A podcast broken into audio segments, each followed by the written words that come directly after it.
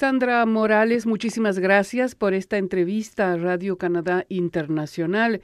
Las últimas noticias que tenemos sobre su familia es que su esposo, Daniel Roblero, fue deportado de Canadá hacia Guatemala y usted se encuentra aquí en Canadá con sus seis hijos. ¿Cuál es la situación actual? ¿Nos puede decir Sandra? Sí, la situación actual es que pues me siento ah, bastante triste el hecho de que hayan mandado a mi esposo y yo me haya quedado. Eh, en sí, doy gracias a Dios que estoy aquí todavía, pero eh, no tengo a mi esposo. Eh, ¿Por, qué, ¿Por, qué, ¿Por qué lo expulsaron a su esposo solo? Viera que yo no tengo ese dato todavía, quisiera entender y quisiera una razón por la cual a él lo mandaron primero, no sé, no inmigración no, no me dijo esa razón, entonces es bastante difícil el no tenerlo él aquí, el de haberme quedado yo solo con los niños, eh, no poder trabajar y la situación de mi hijo también que no está estudiando porque acaba de cumplir 18 años Mm. Entonces es algo bastante triste para mí que él no está estudiando porque es lo que yo quería que que él estudiara, ¿verdad? Y que todo ¿Por qué? ¿Por qué, no, ¿Por qué no puede estudiar, Sandra? Eh, porque cumplió 18 años, apenas se hizo adulto y entonces ya está calificado como adulto. Entonces, mientras nosotros no tenemos un estatuto eh, legal, entonces él no puede ir a la escuela, no puede trabajar, yo tampoco. ¿Cuál es cuál es la situación de, inmigración de usted y de sus hijos? Eh, ¿Con qué permiso están aquí en Canadá? Eh, tenemos el permiso de inmigración de estar temporalmente aquí hasta que ellos decidan qué va a pasar con nosotros. En sí yo no tengo la respuesta todavía. Eh, ¿Cuántos años? ¿Hace cuántos años que están viviendo en Canadá? Eh, dos años y medio. Y ustedes vienen de Estados Unidos, es decir, no tienen problema de idioma, todos hablan inglés. Sus hijos iban a la eh, escuela en Estados todos Unidos. Hablan inglés, sí, eso es algo que también es bastante triste para mí, el que si nos vayamos para Guatemala, eh, ¿qué va a ser de ellos? Yo no quiero ese futuro para mis hijos, o sea, por eso me vine buscando la oportunidad de hacer una vida mejor aquí en Canadá con ellos, porque eh, yo amo bastante a mis hijos y lo que yo menos mm. quiero es que, que ellos ah, vayan a sufrir allá por por toda la situación y, y que ellos también este eh, el estudio allá es demasiado difícil. Es más difícil la situación en Guatemala, seguro. Sus hijos son ciudadanos estadounidenses, ¿verdad? Sí. es decir, ellos podrían regresar a Estados Unidos. Sí, podrían regresar, pero... Usted y su marido no. Nosotros no. ¿Y cuál es, eh, usted sabe, Sandra, cuál es, eh, em, ustedes pidieron a, quedarse a Canadá por razones humanitarias? Humanitarias, sí. Es que ya tuvieron una respuesta.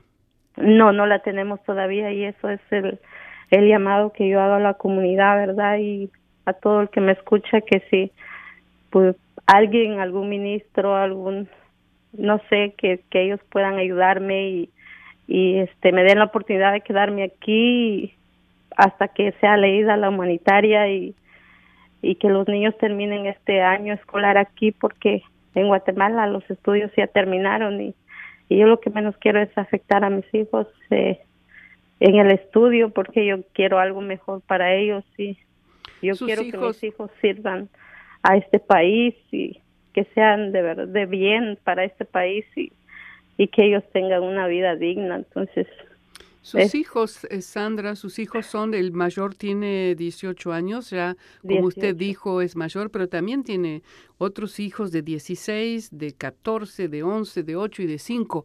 Sobre todo a partir de los 8 años para arriba, me imagino que ellos entienden lo, la situación por la que están pasando. ¿Cómo se sienten los chicos? Eh, los niños se sienten bastante tristes y, ellos dicen que por qué estamos pasando esto, ellos solo quieren estudiar y, vivir aquí en Canadá, entonces, porque pues ellos desde que entraron aquí vieron la diferencia y, y querían pues hacer la vida acá, estaban felices, pero ahorita ellos este están muy tristes y ellos dicen que no se quieren ir porque no saben a qué van a, a qué riesgos enfrentarse allá con el idioma y, y muy difícil. Pero además ellos nunca, nunca vivieron en Guatemala, ¿no?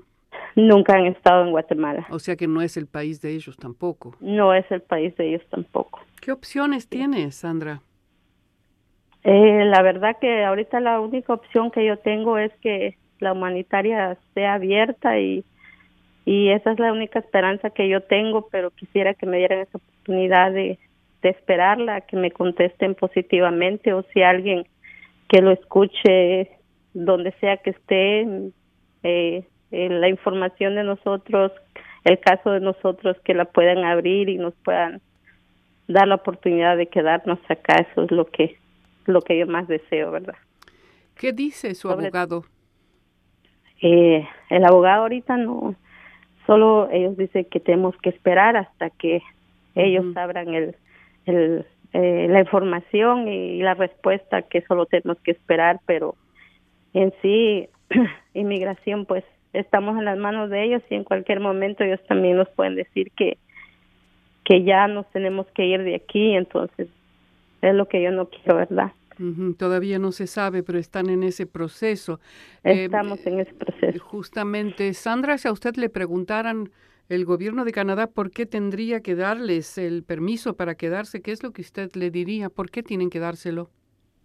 Eh, especialmente tal vez que no me vean a mí, que no vean a mi esposo, sino que, que vean a los niños, sobre todo a mis hijos, que, que de verdad yo por ellos, eso, es que estoy aquí en este país luchando por ellos y y de verdad que yo quisiera que, que por mis hijos nos dejaran aquí en Canadá. Sandra Morales, muchísimas gracias por esta entrevista a Radio Canadá Internacional. Gracias a ustedes.